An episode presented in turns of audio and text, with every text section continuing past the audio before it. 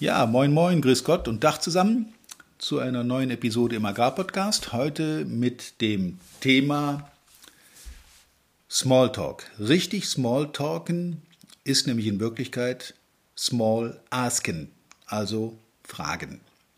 Viel Spaß dabei. Willkommen zu einer neuen Folge von Erfolgreich im Agrarvertrieb, der Agrarpodcast, der dir noch besseres und einfacheres Verkaufen ermöglicht. Auch heute hat dein Vertriebsexperte Walter Peters wieder spannende Themen zusammengestellt, die die Agrarbranche umtreiben und bewegen. Wir wünschen viel Spaß beim Zuhören und hoffen, dass du einige der Strategien noch heute in die Tat umsetzen kannst. Ja, mancher wird sich fragen, wie kommt er denn jetzt wieder auf das schmale Brett? Wie ist dieses Thema entstanden?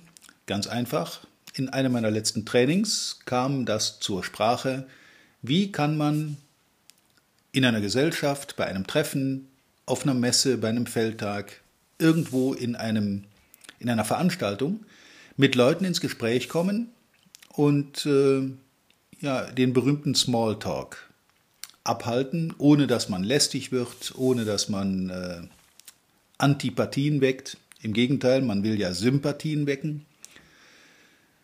Und vor allen Dingen wird sich der eine oder andere fragen, was hat denn das jetzt mit Verkaufen zu tun? Ja, lasst uns mal gleich darauf zurückkommen. Ähm, Smalltalk heißt ja nichts anderes als, ja, nicht belanglos, aber eben wenig konkrete Dinge zu besprechen, allgemeine Dinge zu besprechen, sich für den anderen zu interessieren und sympathisch rüberzukommen. Das ist eigentlich der Hintergrund der ganzen Sache. Und wer das gut drauf hat, wirkt sympathisch, Übrigens auch bei Kunden, deshalb hat es eben doch mit Verkauf zu tun. Und was bei Kunden sympathisch wirkt, wirkt auch in Gesellschaft sympathisch. Wie komme ich also mit fremden Leuten ins Gespräch? Das ist relativ einfach, indem man aufhört, so eine Art äh, Mitteilungs- oder Missionierungsbedürfnis auszuleben bei seinem Gegenüber, sondern sich für sein Gegenüber interessiert und gute Fragen stellt. Gute Fragen stellen heißt, den anderen zum Reden zu bringen. Im Prinzip das Gleiche, was wir auch im Verkaufsgespräch wollen. Wir wollen ja nicht, wie die meisten Verkäufer, rüberbringen, was wir alles Tolles können und wie klasse unsere Firma ist und unsere Produkte sind unerreicht und überhaupt nicht zu toppen, sondern es geht darum, dass man sich für den anderen interessiert. Und das Ganze vor einem ganz einfachen Hintergrund. Wenn jemand zuhört oder zuhören muss, möglicherweise noch bei einem Thema, was ihn eigentlich nicht interessiert, dann wird die Zeit sehr schnell sehr lang und zieht sich im besten Fall wie Kaugummi vor sich hin.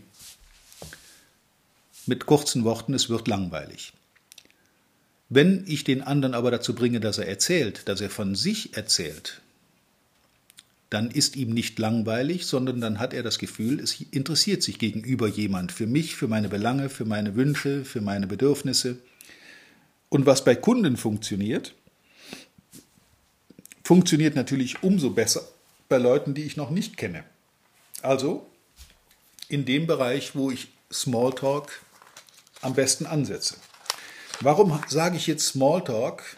Heißt im Wesentlichen Richtig Smalltalk heißt im Wesentlichen Small Asking. Wie gesagt, Fragen stellen.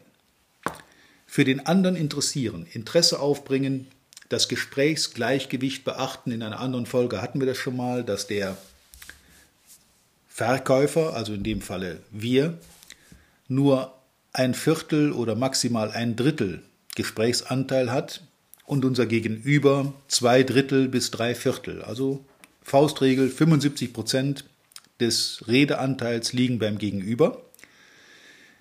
Das bedeutet zwar, dass für uns durch das gezwungene Zuhören die Zeit etwas länger wird, der andere sich aber pudelwohl fühlt, weil er sich mitteilen kann und weil sich jemand für ihn interessiert.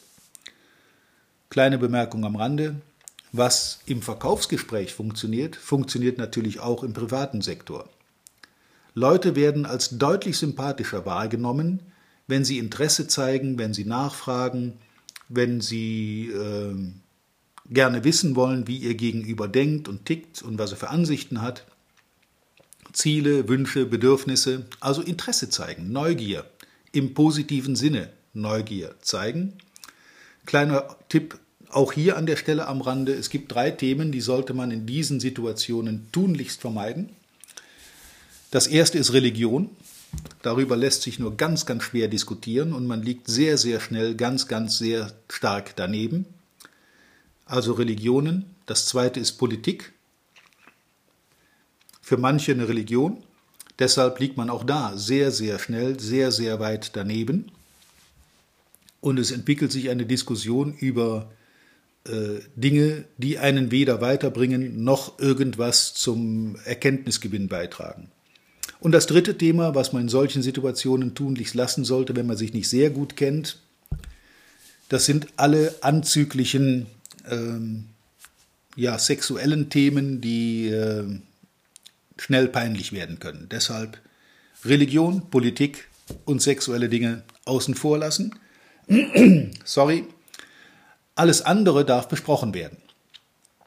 Und was ich vermeiden würde, weil das einfach zu abgedroschen und zu banal ist, sind Gespräche übers Wetter.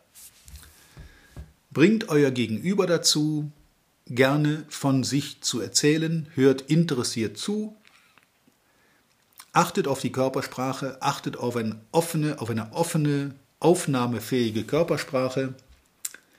Ähm, noch ein kleiner Tipp aus der Praxis an der Stelle.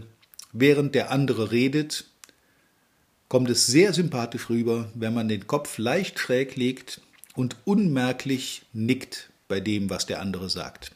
Also man soll jetzt nicht in ständiges Kopfnicken verfallen, sondern so eine leichte, unmerk fast unmerkliche Nickbewegung an den Tag legen, weil das empfindet der andere als Zustimmung und umso lieber redet er. Ich rede natürlich am liebsten mit Leuten, die dem, was ich sage, zustimmen immer in den Kopf des anderen versetzen, in das Gegenüber versetzen und auf ihn eingehen und auf seine oder ihre Reaktion entsprechend reagieren. Und wenn man sich dann ein paar gute Fragen zurechtgelegt hat, in der Gesellschaft, auf einer Messe, bei irgendwelchen Gelegenheiten, wo man mit größeren Menschengruppen zusammenkommt, wo es auch Sinn macht, mit dem einen oder anderen ins Gespräch zu kommen. Möglicherweise sind das ja alles potenzielle Kunden, die man da treffen kann dann natürlich gleich in dieser Situation einen möglichst positiven, interessierten, nachfragenden Eindruck hinterlassen. Nochmal zum Thema. Richtig Smalltalken heißt also Small Asken. Gute Fragen zurechtlegen, da möchte ich jetzt auch gar keine Tipps geben, weil das sehr individuell ist. Aber wer es schafft, mit ein paar guten allgemeinen Fragen sein Gegenüber ins Reden zu bringen, dem fallen dann auch Tiefenfragen ein, also Fragen, die auf etwas eingehen, was der andere gerade gesagt hat, und dann nachfragen. Wie genau meinen Sie das? Was war Ihr Ziel, als Sie, ähm, wie kamen Sie auf die Idee, so und so zu handeln? Solche Dinge, weil der andere sich dann gerne mitteilt und wenn man dann noch Zustimmung signalisiert, dann ist eigentlich dem Gespräch Tür und Tor geöffnet.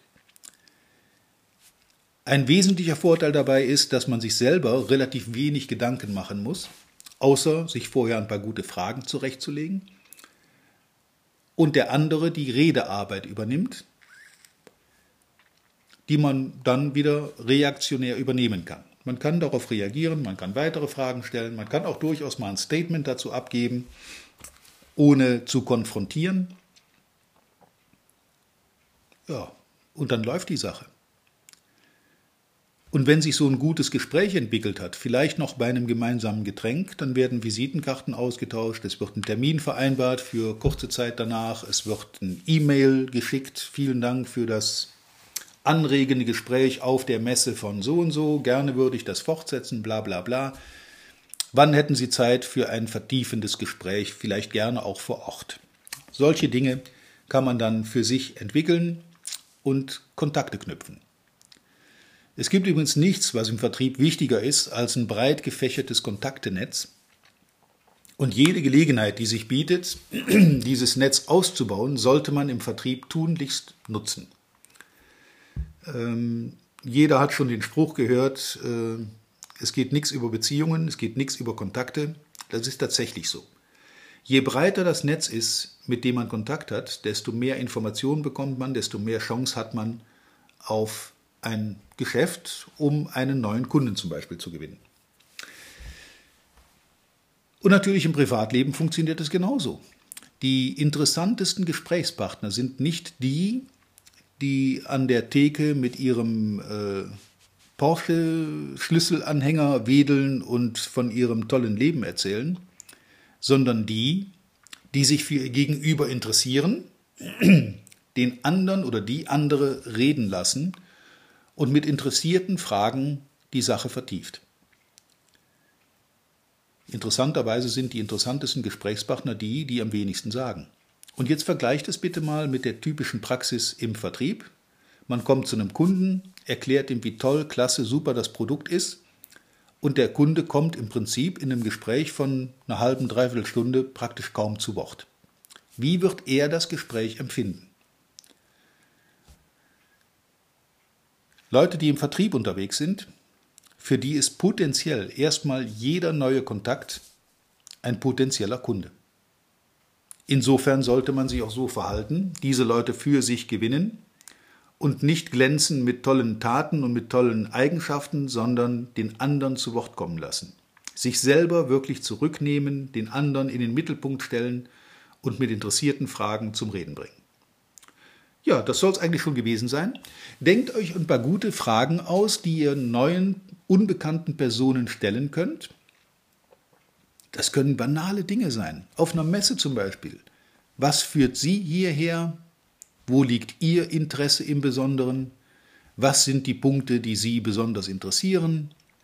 Haben Sie schon einiges entdeckt, was Sie gesucht haben, oder sind Sie noch auf der Suche? Solche Dinge. Einfache, banale Einstiegsfragen, aus denen sich dann ein interessiertes und gewinnbringendes Gespräch entwickelt.